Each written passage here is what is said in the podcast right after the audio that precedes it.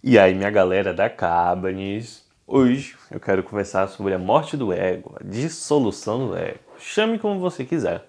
Essa é a impressão de que algumas pessoas têm, de que a vozinha mental, de que elas normalmente identificam como o ego, e às vezes como toda a sua identidade se identifica nessa voz mental. Quando essa voz fica inativa, e nessa janela de tempo, algumas pessoas têm a impressão de que o ego morreu.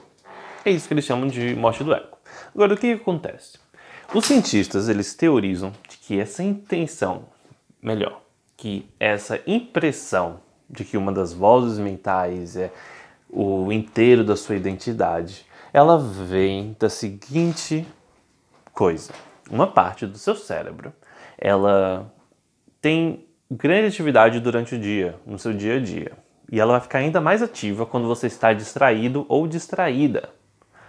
Quando você está lá lavando louça no início, você pode estar bem presente, sentindo a temperatura da água na sua pele, pegando copo por copo, pegando prato, limpando e tal. Mas aí com o tempo, você vai se distraindo, você vai fazendo tudo no, no automático, você não precisa estar lá presente, concentrado ou concentrada.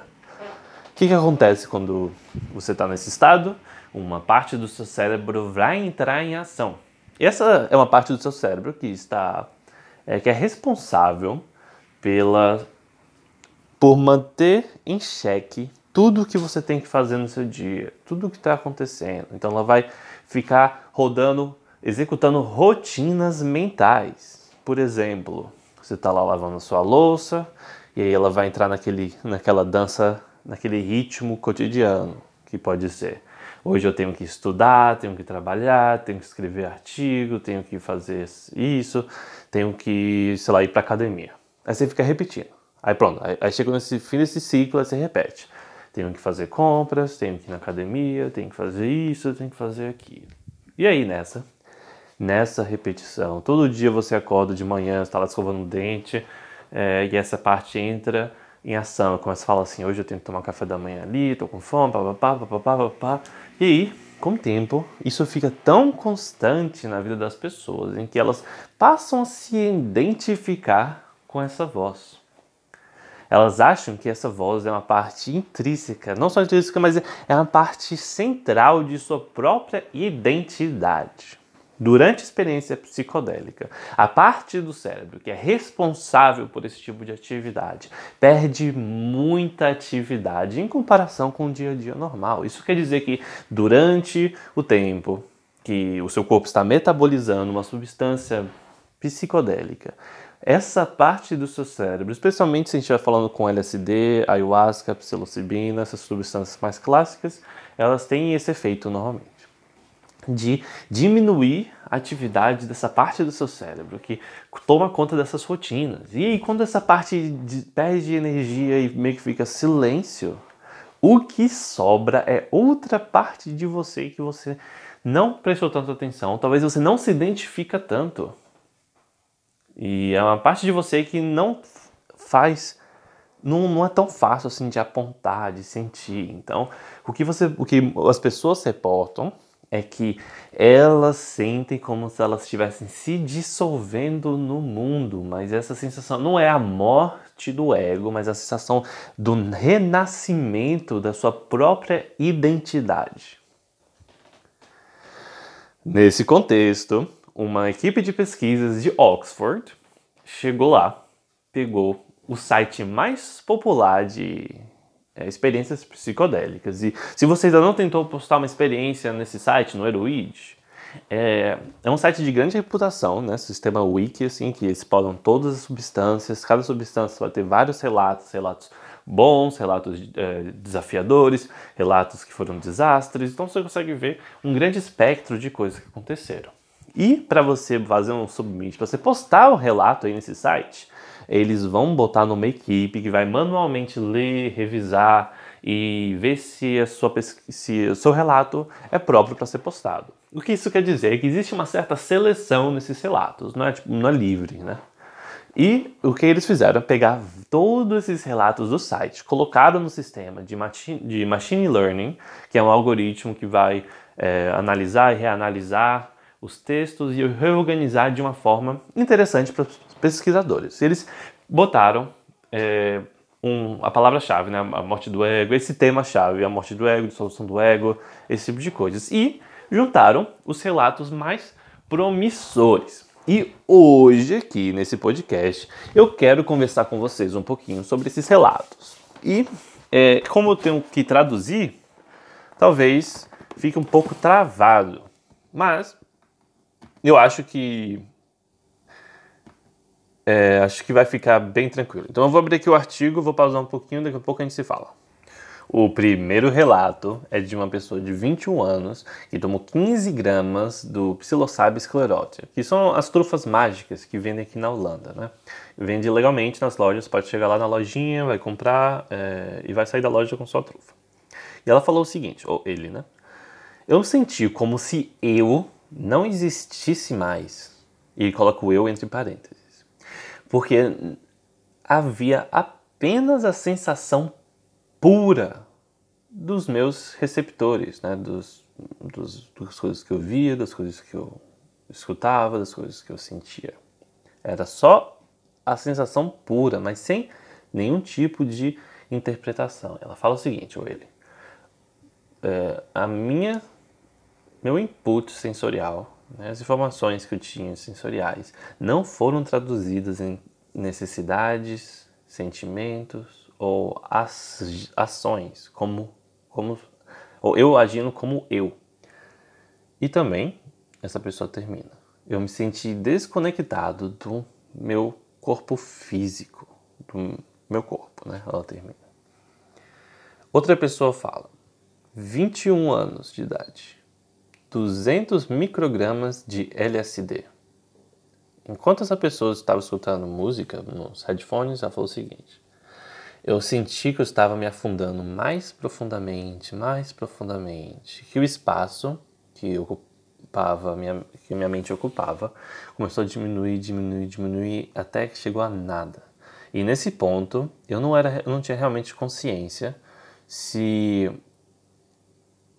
Uh,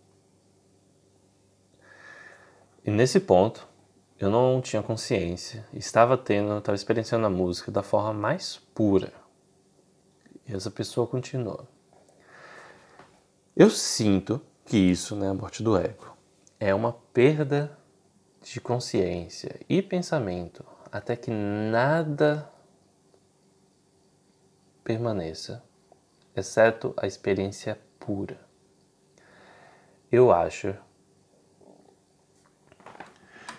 ele, ela pessoa fala, eu acho que eu não, não era consciente por grandes é, períodos de tempo, mas ocasionalmente eu retornava à minha consciência e me tomava consciência da experiência que já é, voltava. Então é uma experiência comum que ele acabou de escrever aqui nesse parágrafo, que é esse de vai, vem, vem, volta, vem, volta, vem, volta, como se estivesse perdendo consciência e voltando para consciência. Só que isso não é que está perdendo a consciência, é que você está perdendo a parte do seu cérebro que vai ficar se vigiando também aquela parte vai ficar se olhando, ver o que você está fazendo, e vai te, se permitir experienciar em primeira mão, ao invés de ter sempre aquele observador ali, que vai tirar uma parte da sua uh, energia e também vai tirar um pouco da sua experiência de primeira mão, que é importante também.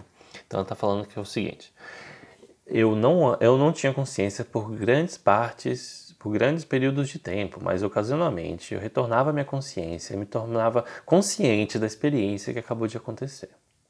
Eu acho que isso é muito compatível com o estado de meio que sonho lúcido que muitas vezes acontece logo antes de dormir, mas não é nada como o estado de sonho completo em que você está consciente de você mesmo.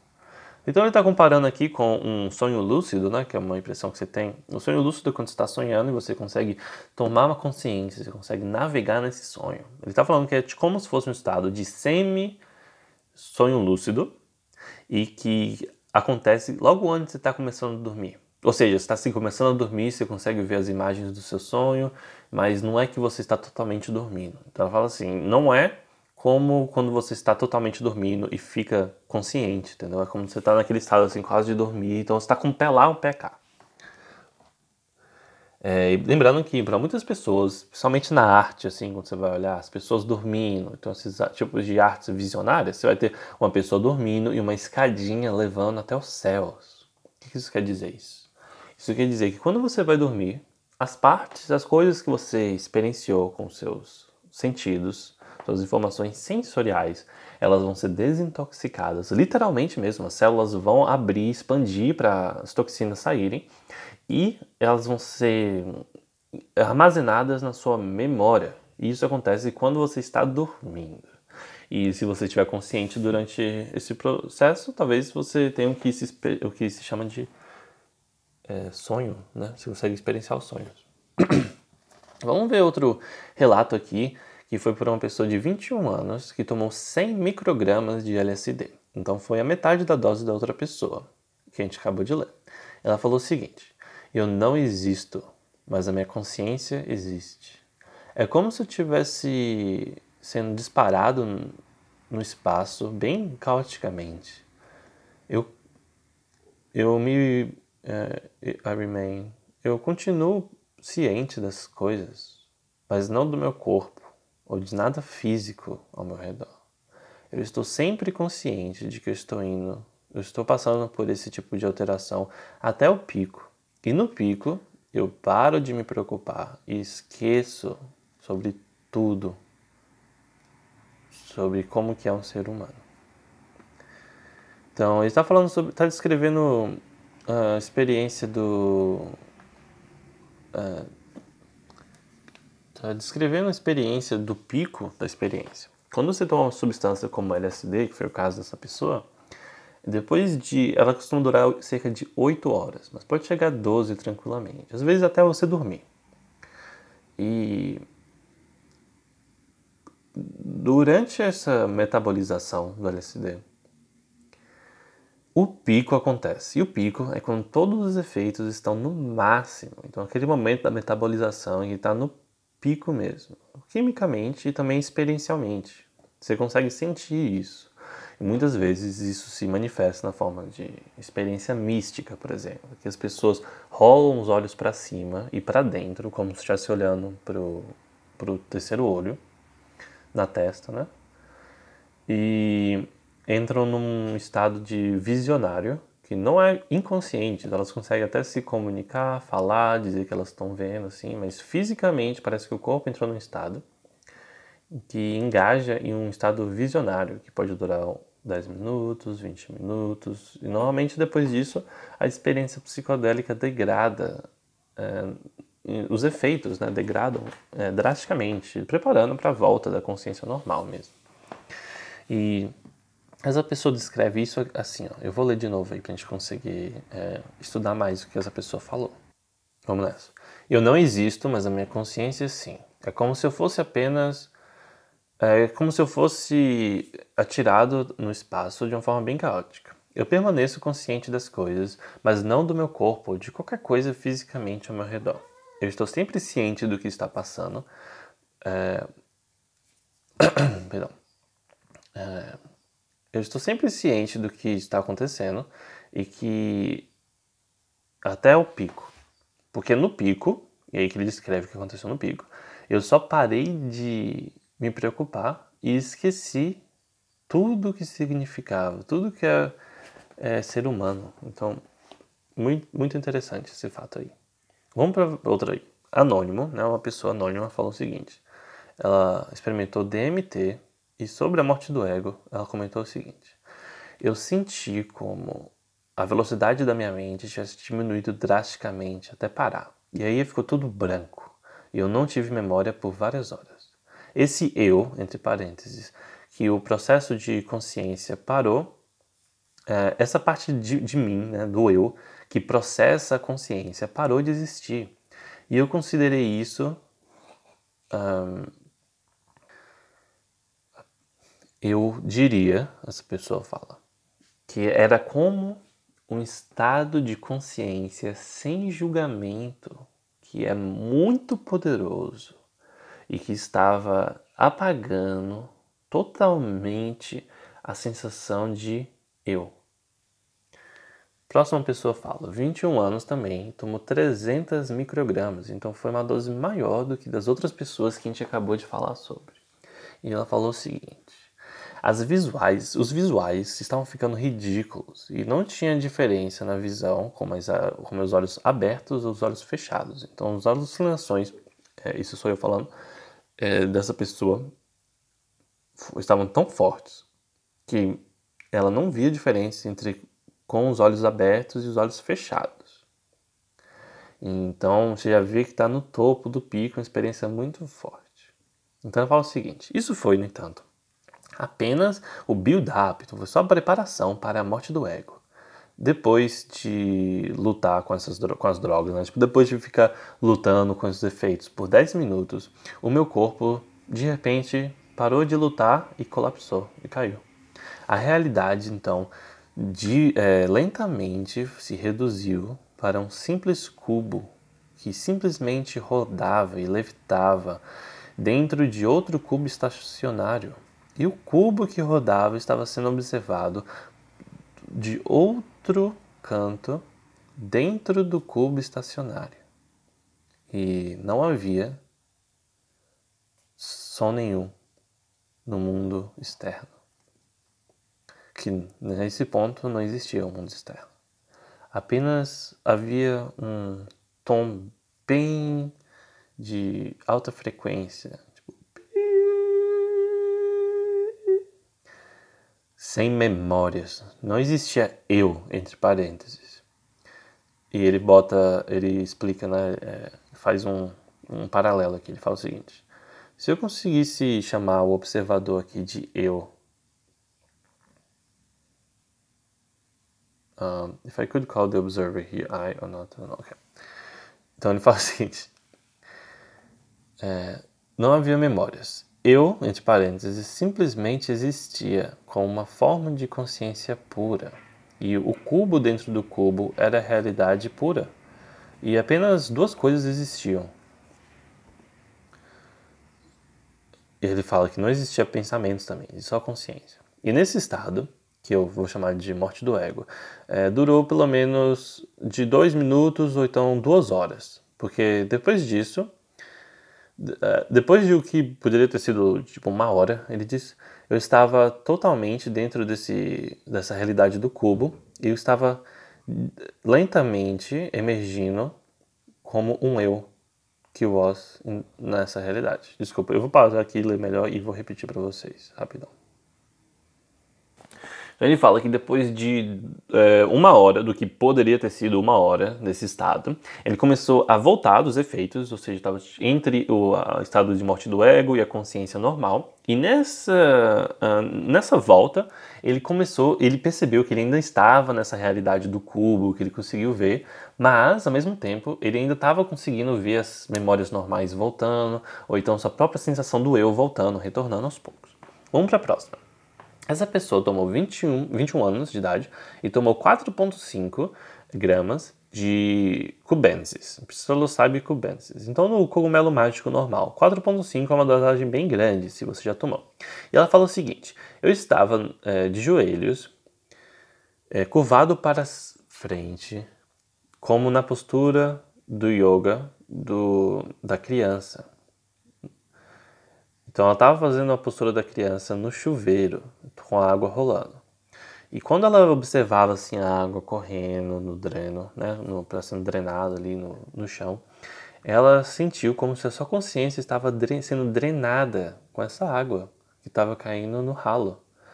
E aí ela percebeu que toda a cor, toda a cor, depois toda a forma, depois todo o significado estava sendo sugado da sua experiência e sentiu como se fosse uma vela ou um, é, uma vela que estava apagando.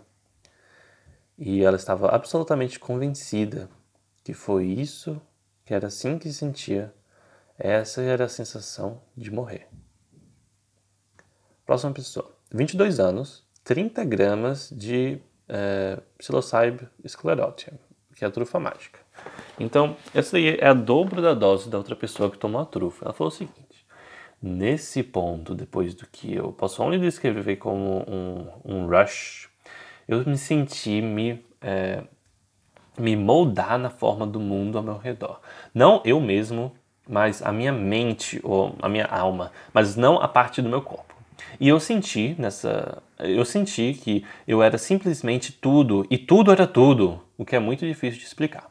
E a última relato que eu quero ver é de uma pessoa que tomou LSD também, é, 200 microgramas, tomou dose similar das outras pessoas e falou o seguinte: Você já viu quando você mistura o leite com café, o, os dois se misturam lentamente, depois todos e se torna uma coisa homogênea, de uma mesma cor? Foi isso que eu senti.